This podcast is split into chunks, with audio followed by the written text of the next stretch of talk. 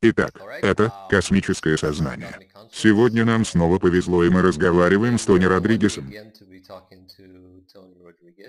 И я хочу сказать для наших зрителей, что многие возможно не знают, что Тони узнал о моем существовании месяц назад, когда я связался с ним, и у нас не было общих знакомых. Я просто написал ему на Facebook, он ответил мне. Я попросил у него интервью и вот мы здесь. Он не берет за это деньги, и делает это в свое личное время. То есть он делает это, так сказать, пробонно. И я очень рад и очень благодарен за это, Тони. Спасибо. Без проблем. С нашего последнего интервью я понял, что необходимо сделать небольшое заявление для зрителей, так как тем, кто будет смотреть это впервые, будет трудно вобрать в себя всю эту информацию. И многое им будет непонятно. Поэтому так же как Нил сделал во время вашего с ним интервью.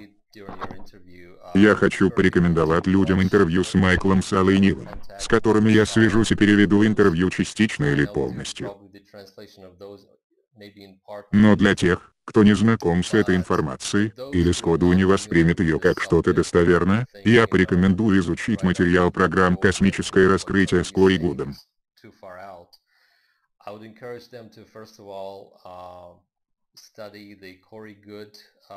И этот материал есть в бесплатном доступе в тексте на английском и русском. Я оставлю ссылку под этим видео. И это очень обширный обзор всего того, о чем говорит Тони. Однако он говорит только о своем конкретном опыте в программе 20 и обратно. И конечно я рекомендую интервью Тони с Майклом Сало, так как цель нашего сегодняшнего интервью с Тони, моей целью было лично пообщаться с Тони.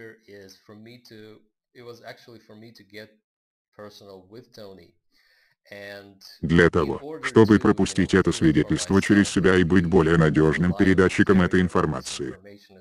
У нас нет цели выстроить какую-то полную картину и хронологию год за годом и день за днем. И я хотел заявить об этом. Это первое. И второе. Для людей с чувствительной психикой. Если данная информация вызывает у вас внутреннее беспокойство и некоторые ключевые слова, фразы и темы нашего разговора тревожат вас,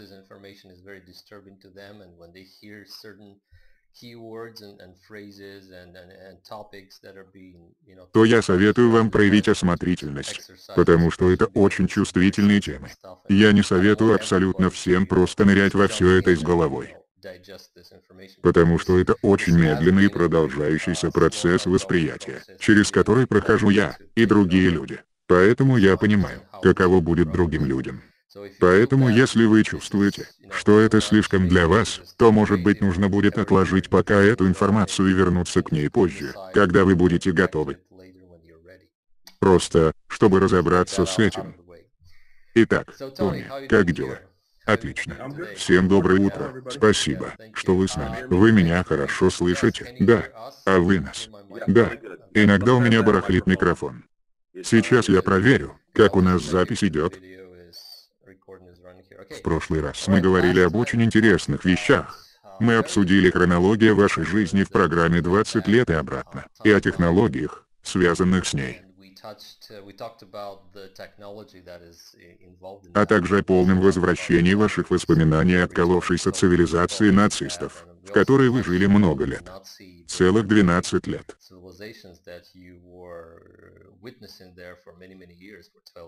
Это было очень интересно.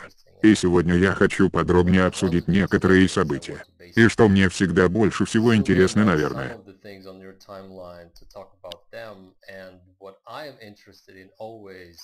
Конечно, как фон для того, что происходило с вами, какая была социальная динамика и весь смысл того, что происходит в этом теневом мире, частью которого вы были.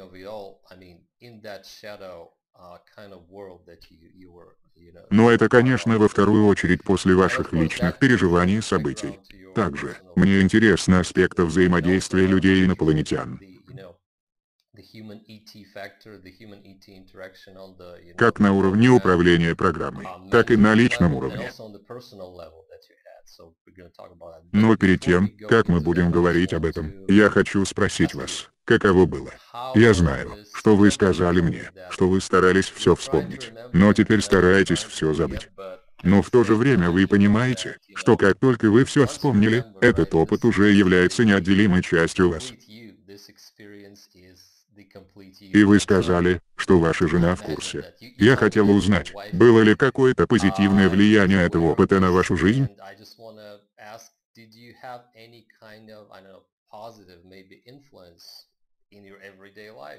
Определенно. Это первый вопрос. И второй. Ваши родители и ваши дети знают о том, что с вами произошло. И сколько они знают. И как вы планируете рассказать им. Либо, если не рассказать напрямую, то в свете того, что вы знаете, подготовить их к этой информации в будущем. Ну, я селс. Самое трудное было в начале. Моя жена не знала ничего. Она не верила в инопланетян. Она – христианка, которая выросла в провинции в консервативной среде, где в такое вообще не верят. И когда все произошло, и ко мне вернулась большая часть воспоминаний, мне ни с кем было поговорить. Ни с кем. Я был совсем одинок в этом. И это было ужасно. И это было самое неприятное время. И прошло где-то шесть недель, когда я решил, все, надо ей сказать. Я должен сказать хоть кому-то. И мы сели с ней. И я развел костер на заднем дворе. И мы просто сели, выпили по стакану. После того, как выпьешь, было гораздо легче говорить обо всем этом. И я все ей выложил. Я сказал, слушай, тебе будет нелегко все это воспринять. Но я просто все рассказал. И потом я сказал, спрашивай меня, докажи, что это неправда. Пожалуйста. Если я это все придумал и тронулся головой. Я хочу, чтобы ты задавала мне вопросы. Если ты скептически к этому относишься и можешь показать мне, что я все выдумал, то давай, и я многим людям такое говорил.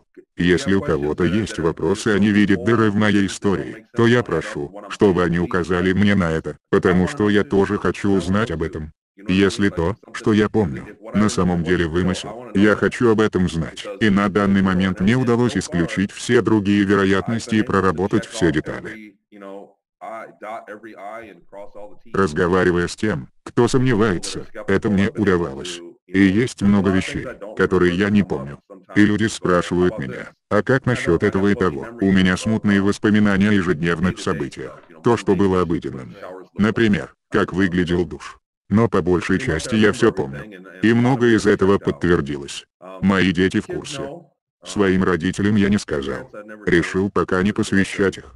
Но я сел с детьми и все им объяснил. И есть большая опасность того, что они могут пройти через то же самое. Ведь это программа, основанная на генетических данных. Если ты был там, то нужно следить за своими детьми, потому что они идеальные кандидаты. И нужно спросить себя, насколько твоя личная жизнь подвергается манипуляции. Я уверен. И, конечно, не все.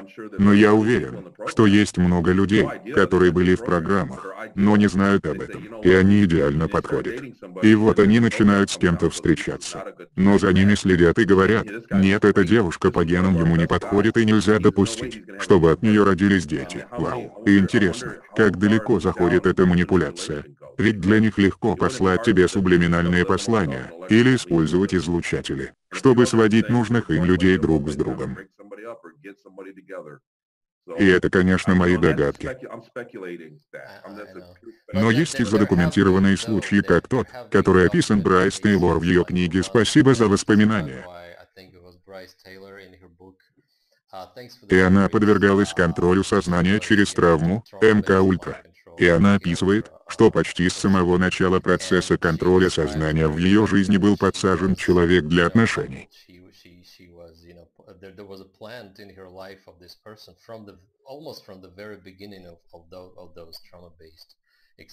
Я говорил с другими людьми. Вы знаете, что со мной часто связываются с тех пор, как мои интервью были опубликованы. У многих есть похожие, но смутные воспоминания, и люди говорили мне, что они женаты или замужем за кем-то, кто, они понятия не имеют, как этот человек оказался рядом. Окей, ладно. А как насчет повседневной жизни в обществе? Как вы? Я уверен, что у вас совсем другой взгляд на мир сейчас. Вот моя политика по этому поводу. Я не навязываю эту информацию тем, кто сам меня не спрашивает. То есть, я не подхожу к незнакомому человеку и не говорю, «Эй, прикинь, что происходит». Потому что, чтобы поверить моей истории, человеку нужно перестать верить во что-то еще. Если вы обычный человек в нашем обществе, который функционирует и преуспевает, вы верите в то, чему вас учили в школе, то вам придется многое выбросить. Поэтому я никому это не навязываю. Люди, у которых уже есть какое-то понимание, они приходят, чтобы спросить меня, каким я говорю. Все интервью, которые я давал, как вы сказали интервью про Бона, я всегда стараюсь идти навстречу. Я стараюсь делиться этой информацией с людьми, которые хотят знать. И многие не хотят знать. И такое бывало. Были люди, которые не в курсе и которым мне доводилось рассказывать об этом. И это видно по лицу. Во-первых, они теряют доверие ко мне и думают, что я сумасшедший. И это можно прочитать по глазам. Они смотрят на меня и такие, ага, все ясно. И если это старый знакомый, они меня уважают. И поэтому они допускают вероятность того, что я говорю правду. И можно легко увидеть, что происходит в голове людей и что им очень трудно воспринять это. Ладно. Но когда вы смотрите на повседневные проблемы мира, политику, корпоративную систему и все, о чем люди спорят и волнуются, смотрите ли вы на все это с высоты птичьего полета, так сказать?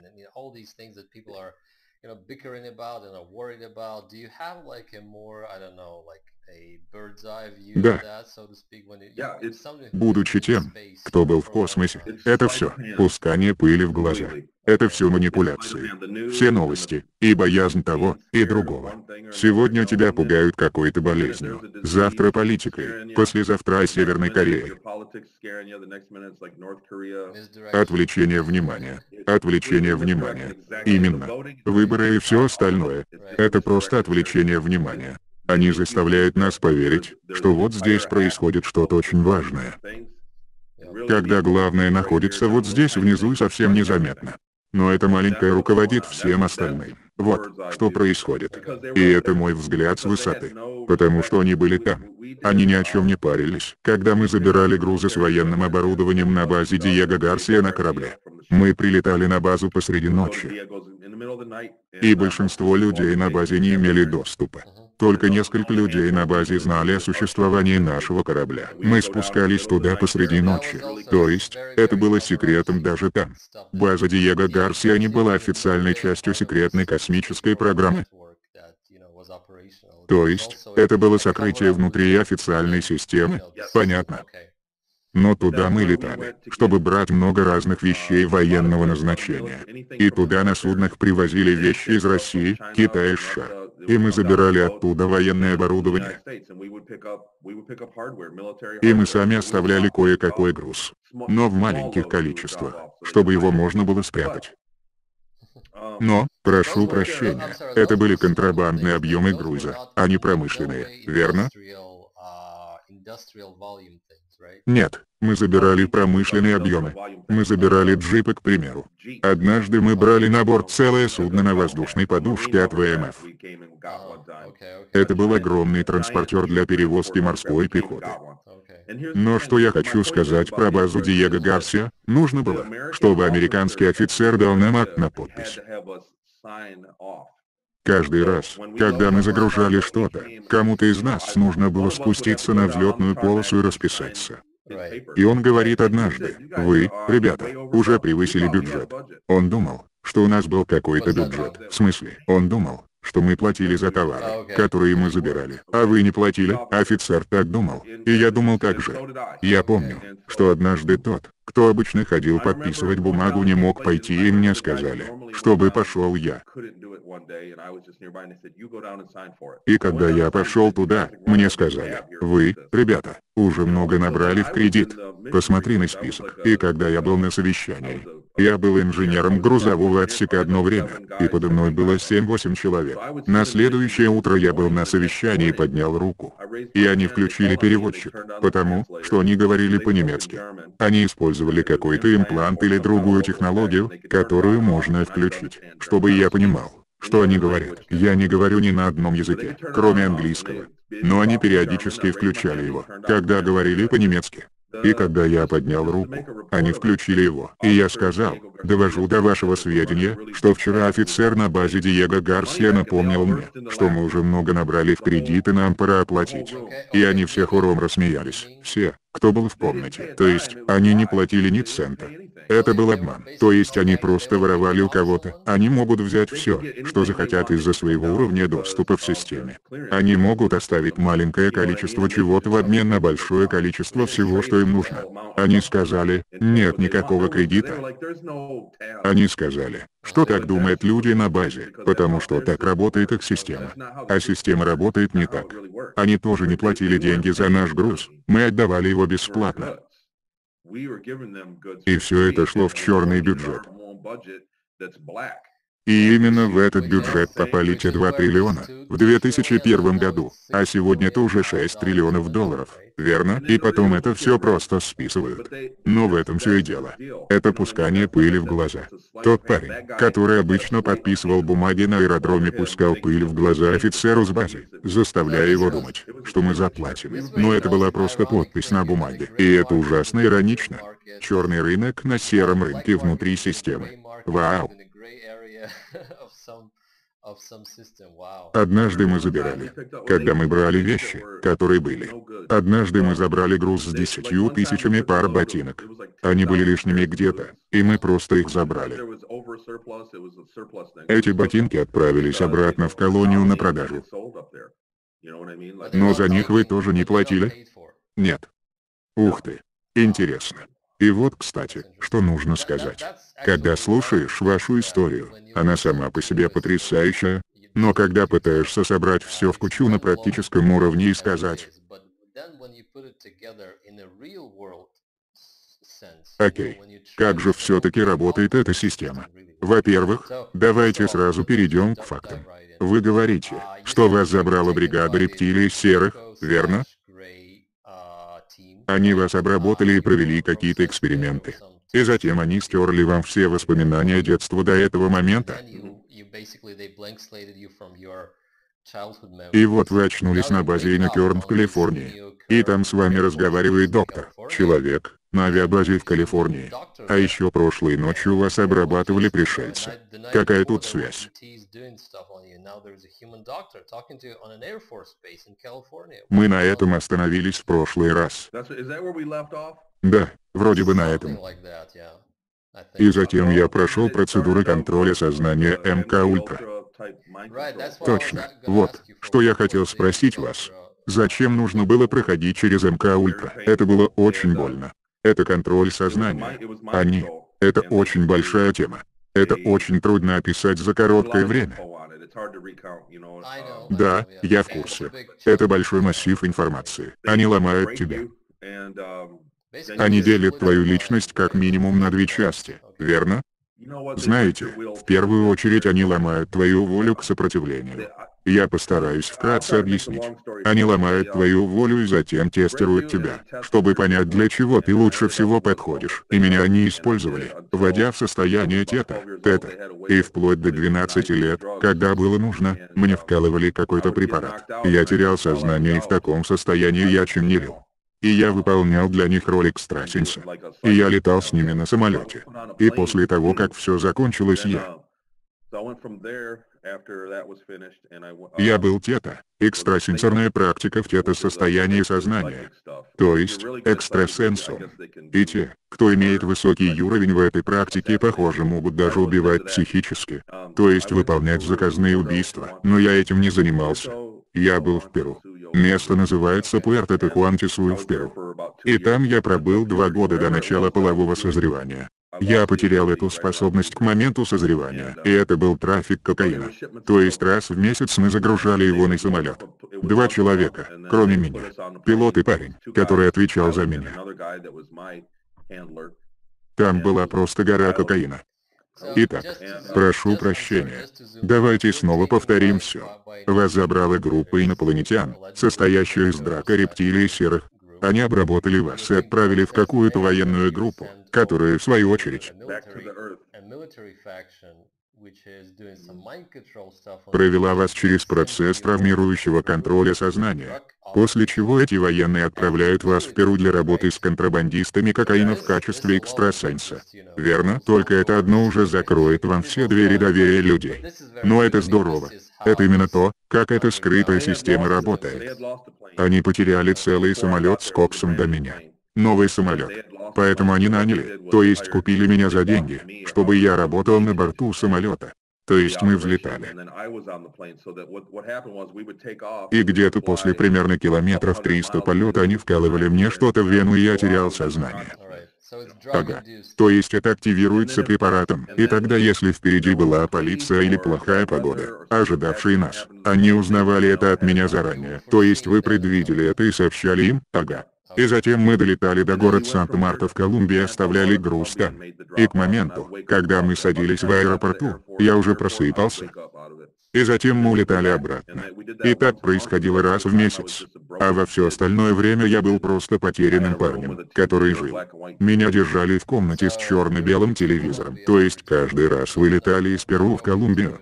Вы никогда не летали в Северную Америку, верно? Нет. И в конце концов, знаешь, там было много всего в этот период, я просто хочу уложиться в короткий рассказ. После этого я вернулся в Сиэтл к человеку, который владел мной. И там я прожил почти три года.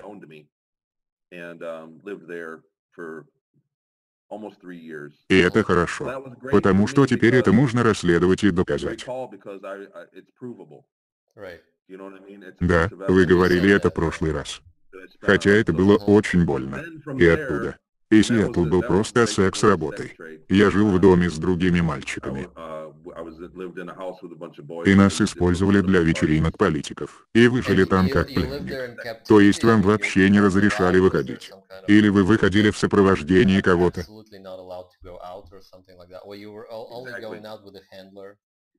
Да, это находится на острове. Поместье в 2000 квадратных метров, обнесенное стеной. Там был бассейн. Это как жизнь в пансионате для мальчиков. И каждый день они давали нам лекарства. Точнее, какие-то таблетки с добавками для тренировок по калистенике. И однажды таблетки заменили на новые. И у меня была аллергия на них. И где-то дня через три я сильно разболелся из-за них. Меня рвало, и я не мог ни тренироваться, ничего. И я спросил, можно ли вернуться к старым таблеткам. И по какой-то причине они не могли. И тогда мне сказали, ладно, теперь ты идешь в армию. Меня привезли на какую-то автостоянку. Там ждали два человека в микроавтобусе. Они вкололи мне что-то и я потерял сознание. И очнулся снова на Луне. Итак, Давайте остановимся. Насколько прозрачной была передача информации между всеми этими группами? Между наркокартелем, людьми в Сиэтле, военными в Калифорнии, инопланетянами и людьми, работающими на Луне?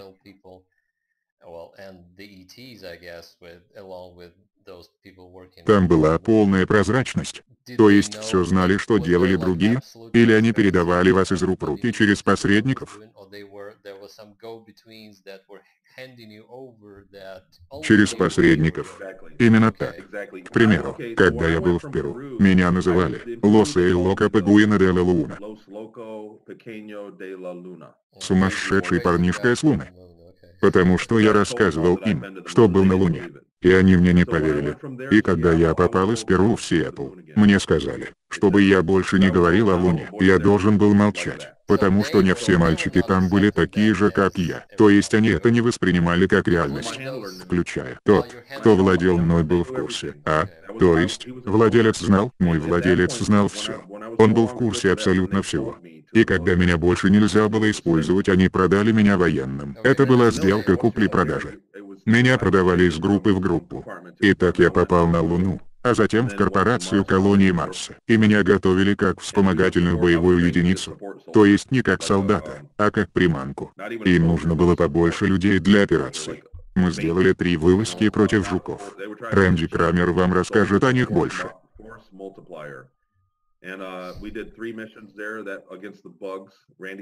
Мы сделали три вылазки, и третья была полным провалом. Половина ребят погибла, и программа была закрыта. После этого меня отправили в город на Марсе, Арес Примус, где меня переподготовили. Сначала они тестируют твои способности для ремонта кораблей. То есть, проще говоря, выучили на механика. И всем этим управляли. Потому что когда Рэнди рассказывает, как он попал в город Арес Прайм, который является столицей или по крайней мере центральной военной базой на Марсе, все это происходило по линии ВМФ и программы «Солнечный страж». По крайней мере это то, как он это знает. Это выглядело как американская военная часть, то есть американская база. Когда я был на Марсе, это все были американцы. Даже во время вылазок на передовой базе были только американские морпехи. Все, кто там был во время тех миссий, был американцами. После этого меня продали и я отправился в колонию на Цереве. Мы сели на поезд. Вы рассказывали. Со звуком пуф. Да, со звуком пуф. И затем поезд сразу остановился. Минут 5-10 всего мы ехали. И когда я сошел с поезда, я оказался в огромном подземном ангаре, полном немецкими солдатами. Это были нацисты. Все было другим. Горные породы другого цвета и так далее я был в шоке. Они не сказали мне, куда меня отправляют. Просто сказали садиться на поезд. Меня не проинструктировали ни о чем. И там я провел около 12 лет. И я проработал на одном корабле. Где-то 7 или 8 лет. Это был старый корабль, который все время ломался.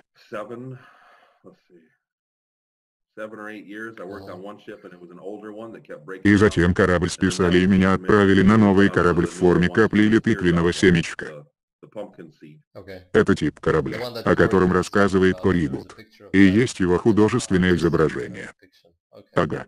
И я пробыл на нем последние три года, пока не пришло время возвращаться.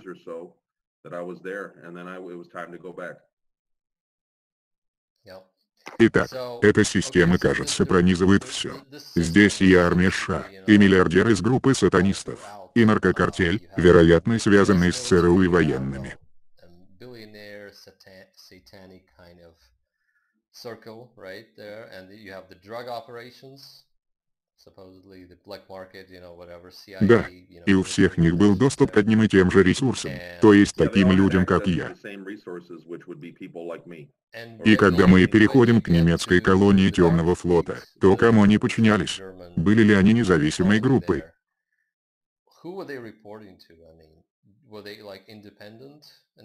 Нет. Когда они попадали в какие-то проблемы, они отчитывались перед брака на базе, которая находится во временном пузыре возле Юпитера. Временном пузыре. Ясно. Потому что в прошлый раз я, кажется, пропустил это. И я задавался вопросом, как они могли иметь там базу. Потому что Юпитер является большим центром активности всех остальных групп. Когда мы залетали в него, там было темно, никаких звезд не было видно. Мы видели большое металлическое здание базы, полное тьма вокруг. И нам нужно было выйти из пузыря таким же маневром, иначе мы попадали в другое время. И однажды мы попали так, и оказались снаружи на 16 часов до момента вылета, и нам пришлось оставаться на ногах 16 часов полета. Нужно было летать до тех пор, пока не наступит наше запланированное время возвращения на базу. Для этого мы сделали крюк на пути обратно на Цереру. Штурман сделал ошибку, и мы вышли из пузыря неправильно, оказавшись на 16 часов в прошлом. И этот пузырь, похоже, не виден никому снаружи вокруг Юпитера.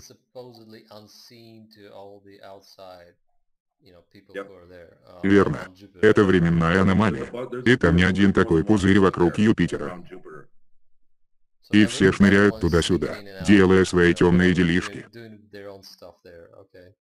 Я не знаю, как это работает физически, и вы летали туда, чтобы доложить начальству в лице Драка когда мы чего-нибудь натворим. Да. Вы натворили что-то. Кажется, вы пересекли кое-какие границы в процессе торговли, верно? Да. Были случаи, когда кто-то нас кидал в сделках и материале товар. И это была причина, по которой вам приходилось отчитываться перед брака. Или потому что вы нарушили какие-то соглашения. Там было много соглашений. Существует целый ряд законов, регулирующих отношения между колониями. И мы нарушали эти законы систематически.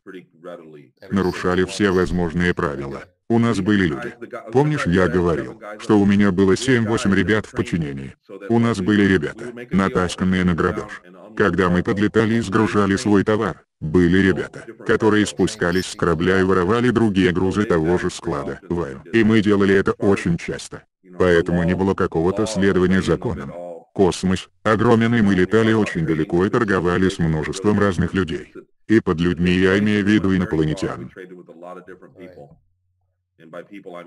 И очень часто мы прилетали, воровали что-то и улетали, никогда больше туда не возвращаясь. Итак, мы говорили о присутствии американцев и темном флоте, между которыми, похоже, есть какое-то подобие сотрудничества и они периодически пересекаются, но, надеюсь, не работают напрямую. maybe not directly and always но как насчет людей из других мест и программ, которые управляются европейскими странами? Я знаю, что вы работали с европейцами. На Церере, на кораблях. Но встречали ли вы когда-нибудь на Луне, Марсе или Церере людей из других стран?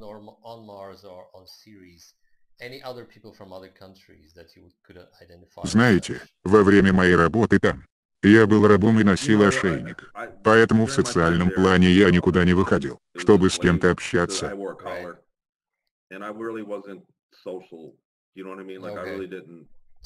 Не могли знакомиться ни с кем. Да, я никуда особо не ходил. Но были люди, которые прилетали из других. Но там, видишь ли, там тебя определяют не потому, из какой ты страны, а потому из какой ты колонии. Есть колония на Марсе и колония на Церере. Поэтому, например, для меня этот парень не из Чехословакии. Этот парень с Марса. Он с Марса. Или он с Луны или с других колоний. Вот как люди идентифицируют себя там. И, хотя они родом из какой-то страны на Земле, Нужно познакомиться с ними получше перед тем, как ты узнаешь об этом из разговора. И они обычно там по найму, или по линии 20 обратно, как вы были. Поэтому у них нет какого-то национального признака, который бы имел значение, верно? Прошу прощения. Что? Они обычно там по контракту или на службе, как были вы или Рэнди. Поэтому они не могли сказать, что я из такой-то страны и наша страна делает здесь то-то и то-то, верно? Многие люди, с кем я работал на корабле в грузовом отсеке знали, откуда они. Многие говорили на других языках. Автоматические переводчики речи были очень популярны там и многие люди общались на других языках. И они гордились тем, откуда они. Там был парень, который говорил по-итальянски, и он всегда этим хвастался. При этом он не помнил, что был итальянцем, так как ему тоже стерли память. Но каждый раз, когда мы летали на Землю, мы летали в Южную Америку и разгружались там. И ребята говорили мне, ты же жил в Перу. Ты рад снова быть дома? И мы были далеко от Перу. Но меня все считали парнем из Перу. Хотя я не был из Перу. Вы понятия не имели, откуда вы, верно? Америка. Я знаю, что я из Америки. Ясно. Ничего себе. Это, что касается нас. А ребята, которые командовали, все были рождены там. Они родились на Церере. Эти немцы родились и жили на Церере. И они, скорее всего, сейчас также хорошо выглядят, так как у них был доступ к продвинутым медицинским технологиям.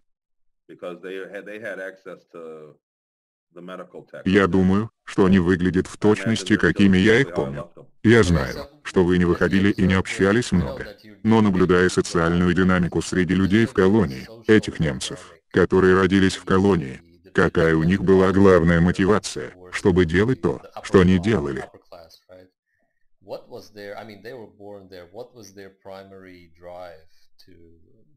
У них все еще действует денежная система. То есть деньги и статус там в цене. Вся система управлялась по военному принципу. Все ребята, немцы, кто работал с нами на корабле хотели получить повышение, чтобы работать на треугольном боевом корабле. Видимо это оплачивалось лучше и давало больше престижа. Они все старались получить повышение. Всегда было то, ради чего ты работаешь, в том числе и для нас. Если ты работал хорошо, тебя ожидало повышение. Если подумать, то эта группа подчинялась драка. И на Земле у нас такая же система. У тебя есть стимуляция труда, ради которой ты работаешь, и больше ничего. Но у них также был статус и ранг.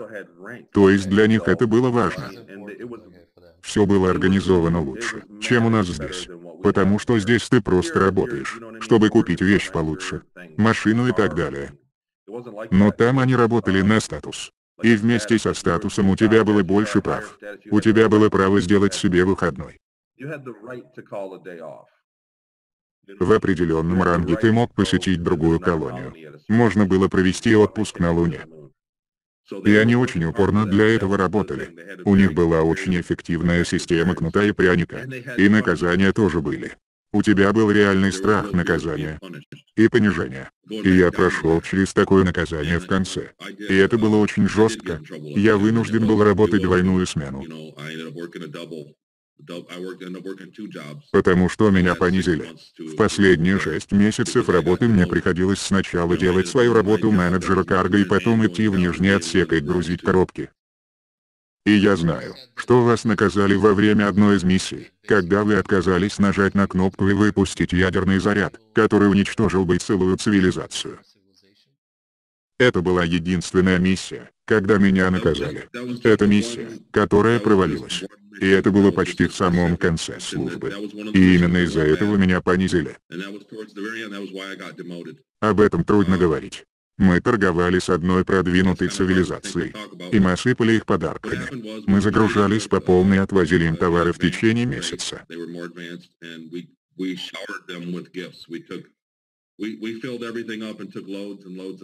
И все это был обмен на технологии. Uh, Они должны были дать нам какие-то продвинутые технологии. Это была наша главная миссия.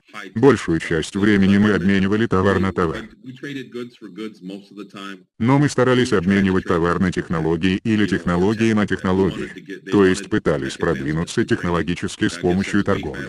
И наверное это гораздо быстрее, чем uh, делать собственные исследования. И это была наша главная цель в жизни жизни. Это то, ради чего мы работали. Каждое утро на корабле главной миссии провозглашалась добыча большего количества технологий. Это все, чего они хотели. Мы отвозили этим ребятам товары. И по какой-то причине они были оскорблены. Или еще что-то. И они отменили сделку. После чего мы сидели без дела несколько дней. А потом нас вызвали на эту базу драка возле Юпитера. Капитаны все мы полетели на эту базу. Капитаны двое офицеров пошли навстречу с главным драка. И на обратном пути он был полностью сломан морально. Его вынесли обратно в слезах. И мы побежали как можно быстрее обратно на корабль. Драко сказали, что мы уже потратили слишком много денег. И что нам не дадут больше оружия. И что мы должны были использовать ядерные ракеты, сделанные на Земле. Крылатые ракеты. И исследователи все время спрашивают, зачем нужно было использовать крылатые ракеты. У нас были другие более продвинутые виды оружия. Но Драко сказали, что мы и так потратили слишком много денег и что нам нужно использовать собственные ракеты. Поэтому мы полетели на базу Диего Гарси и забрали оттуда два барабана. Это были ракеты в цилиндрическом барабане. Они были огромные. Дело в том, что я был обучен работе на кране. У нас был антигравитационный кран. То есть ты просто направляешь луч света на груз и создается вихревой поток энергии, который поднимает и переносит груз. Но на случай, если был снегопад или песчаная буря, и антигравитация не работала, у нас был простой кран с выдвижными стрелами, которые складывались и тросами.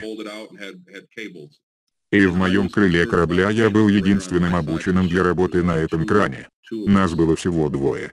И мы никогда им не пользовались. Я буквально никогда им не пользовался. И вот что произошло. Они соединили программу барабана с краном. И с моей станции нужно было нажать на пуск, чтобы повернуть барабан. И вся эта конструкция высовывалась из грузового отсека. Люки открывались и барабан высовывали наружу на кране. И мы прилетели туда. Все поняли, что происходит. Нам раздали брошюры с руководством в случае радиационного заражения.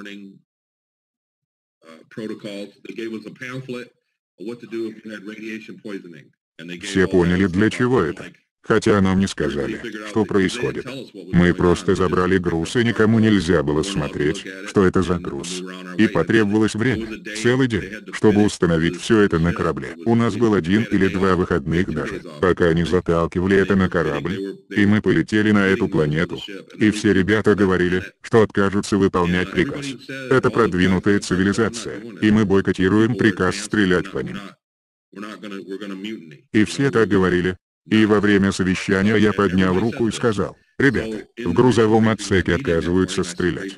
И немцы сказали, «Не волнуйся, мы просто поиграем мускулами. Стрелять не будем». Мы прибыли на место и они тут же начали стрелять. И я получил приказ повернуть барабан. И это было слышно. Я был в другом крыле корабля, но слышал, как ракета вылетала. Звук был очень громкий. Поэтому я слышал и знал, что они стреляют и получил приказ крутить барабан. И все, что мне нужно было сделать это отварить, повернуть, затворить. Это был мой приказ. И вот приказ поступил. Это было самое ужасное чувство, которое я когда-либо переживал. И я не подчинился. Я не выполнил приказ. И они включили электрошок на моем ошейнике. Мы не успели это обсудить, но во время процедур контроля сознания они сажали нас в клетки, по которым пускали электричество. И когда тебя било током, ты просто терял всякую волю к сопротивлению. И вот они отдали приказ стрелять. И затем заговорили со мной через микрофон. «Почему ты не стреляешь? Прокрути барабан». Я не подчинился и получил электрошок. И тогда я сделал это. И ракеты полетели. Но они оставили электрошок на ошейнике включенным. Я лежал на полу и бился в шоке. И они не выключали его довольно долго. И так меня понизили. Больше никаких походов на совещание. Я спустился до низшей должности на корабле.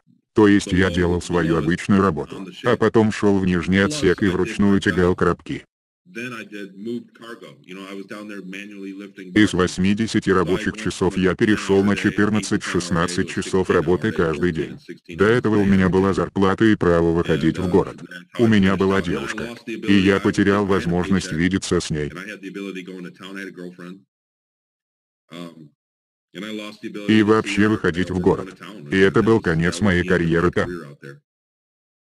У них не было никаких сомнений на этот счет. Вы же работали там много лет. Они даже не рассматривали ваш случай. Да, вы облажались один раз, но это же было из благих побуждений. Было ли так, что раз вы наработали заслуги, вас могли не наказать? Но в конце концов сверху дали приказ все-таки наказывать? Были у вас какие-то заслуги? Да. Именно поэтому меня не убили. Или не выкинули с работы на корабле.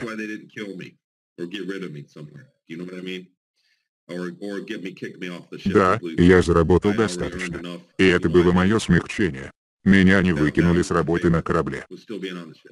И так случилось, что это были последние шесть месяцев моих 20 и обратно.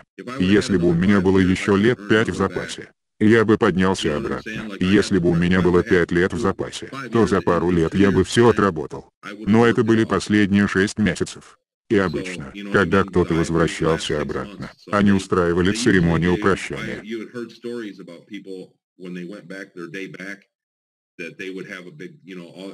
Всех выстраивали в линию и провожали тебя. У меня такого не было. Я был опознан. Один офицер забрал меня, чтобы проводить, и читал мне нотации всю дорогу. Он сказал, возвращайся обратно в свою жизнь. Не беспокойся о своей девушке. Не парься ни о чем. Женись на хорошей немке и забудь обо всем.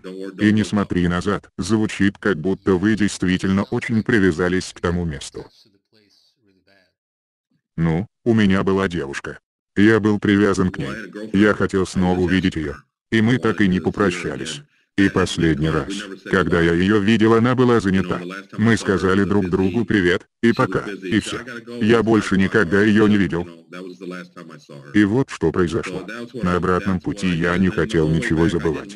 Всю дорогу обратно я твердил. Я буду помнить. Я буду помнить. Теперь, что касается торговых миссий. Вы говорили, что вы летали на Землю регулярно, почти каждый день. И также вы торговали по всей Солнечной системе и за ее пределами.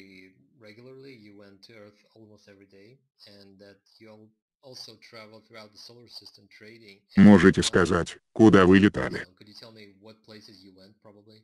Очень далеко. Мы не летали в соседние звездные системы. Они говорили, что только 1% всех наших миссий приходился на системы, видимые в нашем небе. То есть мы всегда летали дальше, чем те звезды, которые можно увидеть ночью с Земли. Все эти системы уже были отработаны, там нечего было делать. Они знали, кто мы и так далее. Нам приходилось места, которые еще никто не обнаружил. Там столько еще цивилизаций в космосе, о которых мы не подозреваем. И мы старались найти новых, чтобы меняться с ними на технологии.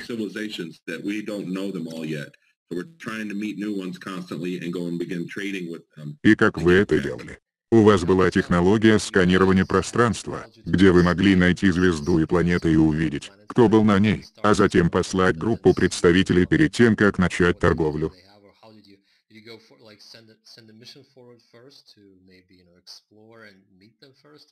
Да, есть какой-то способ все это организовать. Потому что каждый раз, когда мы прилетали куда-то, нас там уже ожидали. То есть был способ отправить послание с намерением торговать.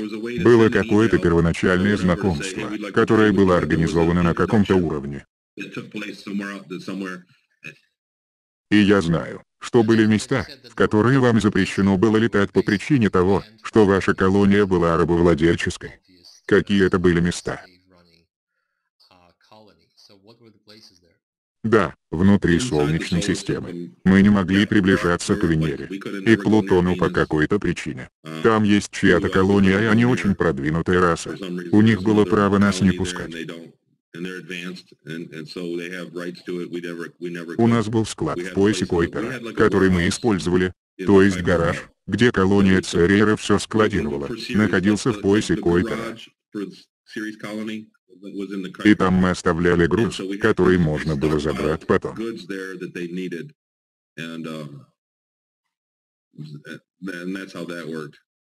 Но вы также говорили, что было множество раз, которым было все равно, с кем они торгуют, верно? У нас на Церере постоянно были делегации, для которых они расстилали красную дорожку и принимали их с почестями. То есть у них не было угрызений совести в том, чтобы иметь дело с кем-то, кто поддерживает рабскую систему. Я уверен, что у многих были угрызения. Но это так же, как со странами в их торговле между собой. Было много гостей, которых мы никогда раньше. И они могли свободно ходить по колонии и их принимали как очень важных гостей и послов своих рас. And uh, they got uh, the VIP treatment all the time wherever they went. They had ambassadors coming. И они могли осмотреть колонию, провести торговые переговоры или договориться о любых других услугах. Потому что они делали то же, что и мы. Есть много раз, которые не такие продвинутые, как колония на Церере, и они хотели получить часть наших технологий. Поэтому экономика и торговля там в космосе очень и очень активна. И все базируется на обмене, бартере, а не на денежной системе. Наверное, то, что вы сказали про страны на Земле не совсем точно. Потому что мы все находимся здесь на одной планете и поэтому постоянно конфликтуем и боремся за ресурсы друг с другом. Поэтому и торговля у нас не всегда идет так уж гладко. Но в космосе, где людей разделяет огромное расстояние, никого не волнует, кто вы и что вы делаете. Они просто прилетают, берут, что им надо и больше не контактируют с вами. Верно? Именно. Я не выношу этих людей, Они воняют, но пушки у них крутые. И я хочу такие пушки.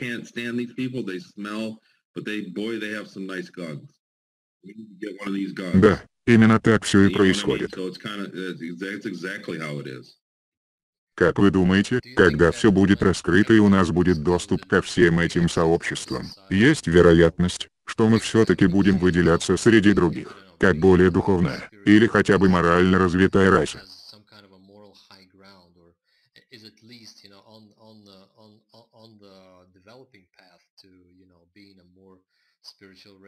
Да, там в космосе огромное количество рас. И вышло так, что военизированная версия нашей цивилизации все засекретила, закрыла планету на замок и вышла в космос, вступая в контакт с другими военизированными версиями инопланетных обществ.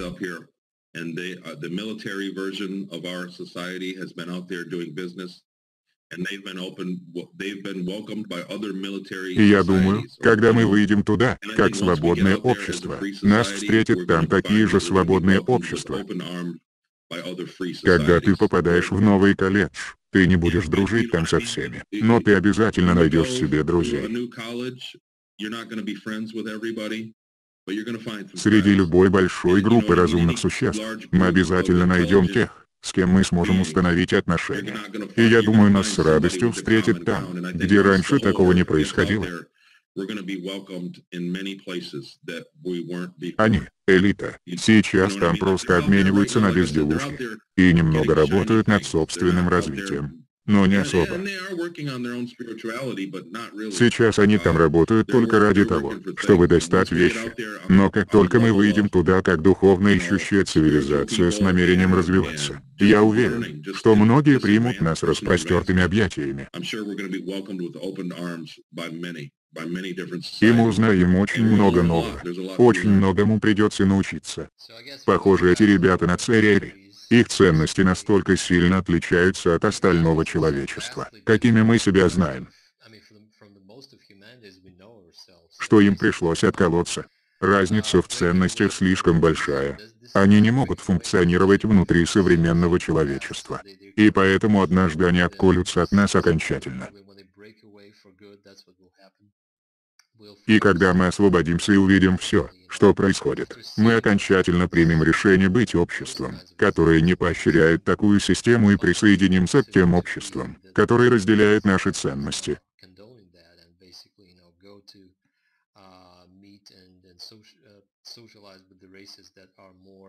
В течение истории мы создавали различные системы, основанные на контроле. И какие-то из них были лучше, а какие-то хуже forced, you know what I mean? Like our, we've had control systems in place. Но придет момент, когда нам нужно будет закончить эту школу и создать новую систему, когда люди будут полностью свободны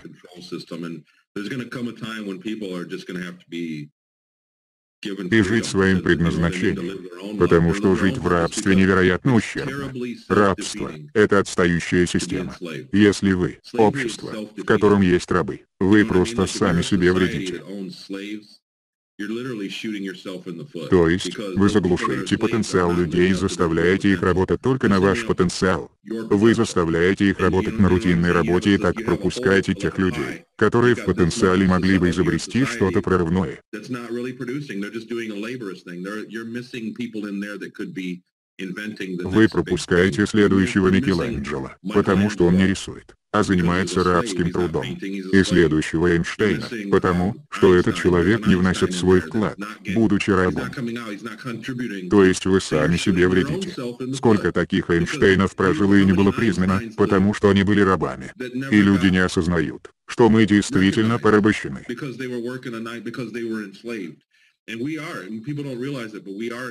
Даже если взять колонию на Церере, 225 тысяч человек населения и 40 тысяч из них рабы. Если из этих 40 тысяч был хоть один Эйнштейн, все остальные никогда не узнали, какой прорыв он мог бы совершить. Или Тесла. Что если один из этих 40 тысяч человек был следующим Теслой? Понимаешь? Такие люди могли бы помочь всем остальным продвинуться вперед. И поэтому рабство вредит тем, кто его поддерживает. и заставляя рабов делать работу за тебя, ты также не развиваешься. В этом есть и кармический фактор. Ты опять же вредишь себе и тормозишь собственное развитие.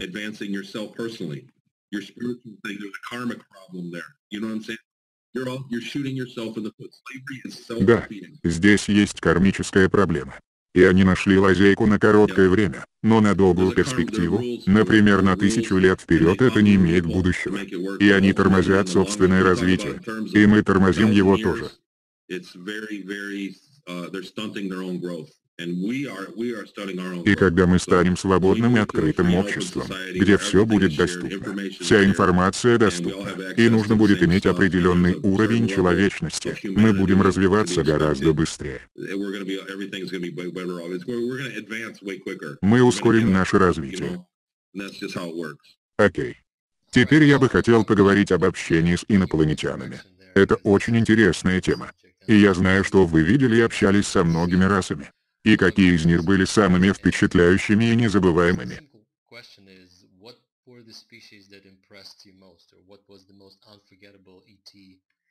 Был богомол на Марсе, с которым у меня был контакт. Это было очень мощно. Моя собака прошла. Были те, кого я видел во время своих поездок на поезде по колонии. Я помню, как-то раз я сел на поезд и увидел. There were some that I'd visit that I'd seen on series. We used to ride trains everywhere. Очень представители очень продвинутой расы. И когда смотришь на него, то видишь какой-то светящийся эффект, как будто он окружен искрами света. И когда ты расфокусировал свой взгляд, ты не видел эти искры. Представь, что когда я смотрю на тебя, я могу видеть какие-то искры света, но как только я отвожу взгляд, искры исчезают. Возможно это была какая-то технология.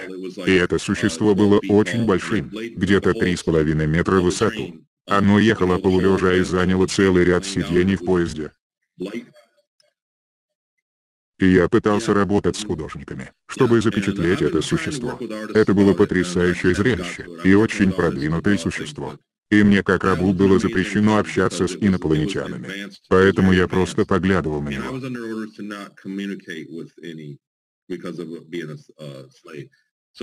Я был под большим впечатлением. Я был потрясен увиденным.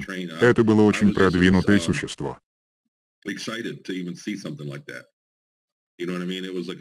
Я слышал также, что вы ходили к экстрасенсу там, на Церере. Там был ребенок-гибрид, который предсказывал будущее, верно?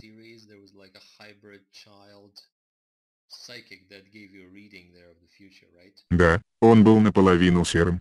Но я знал, что это работает, потому что это был такой же метод, который использовали со мной с отключением сознания. Я проходил мимо них каждый день по пути с работы. И это была временная услуга. Они работали там всего пару недель. И у меня как раз были деньги. Поэтому я заплатил и сходил, чтобы мне предсказали будущее. И я сопереживал этому существу, потому что оно было в той же ситуации, что и я когда-то. И им также вкалывали какой-то препарат. Там, кажется, было 4 или 5 таких в кабинках, разделенных шторками. Это была такая временная услуга или киоск. Это было что-то вроде гастролей. И оно предсказало мое будущее в очень туманной манере. Но в конце концов все оказалось очень точно. Именно это существо сказало мне, что я все вспомню и вселило в меня уверенность.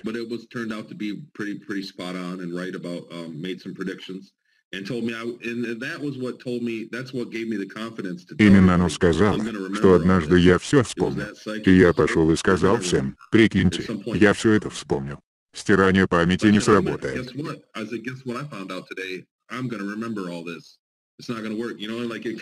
Но в целом это была немного печальная картина. Я сочувствовал ему. Это был гибрид серого и человека.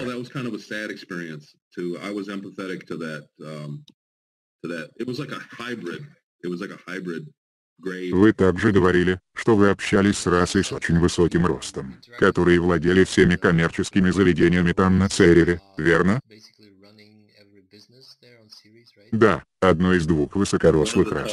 Итак, на церере всей коммерции занимались эти высокорослые люди с удлиненным черепом.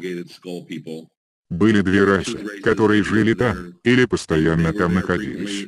Вторая раса была более низкорослой версией первой. И них у всех были длинные волосы, но высокие владели всем бизнесом там. И, насколько я знаю, они были родом с Церера.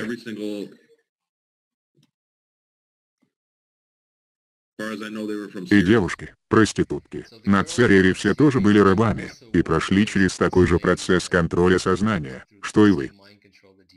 Да, но они прошли через несколько другую версию.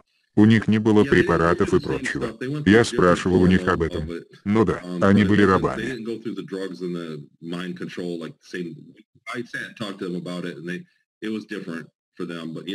Да, вы говорили, что им тоже всем стерли памяти, что все они были с Земли. Но раз там было так много инопланетян, которые в том числе посещали бордели, то были ли среди рабочих девушек и инопланетянки?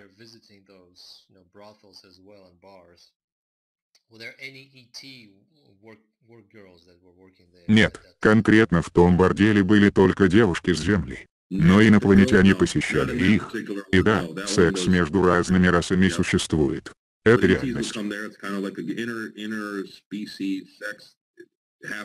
Это трудно вообразить. Но именно это происходило.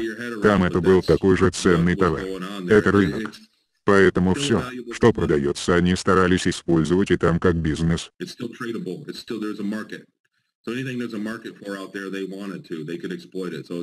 И для многих раз динамика отношений полов такая же, где самец стремится заполучить самку. На это есть спрос и за это они готовы платить. Хорошо. Я знаю, что наше время на сегодня окончено. Огромное спасибо, Тони. Это было потрясающе, и я свяжусь с Майклом Салой и попрошу его разрешения на перевод серии интервью из пяти частей, которые он сделал с вами. Они очень интересные. А на сегодня спасибо. Это было здорово. Поговорим еще как-нибудь. Хорошо. Напиши мне. Я, возможно, буду свободен завтра, если захочешь продолжить. Okay.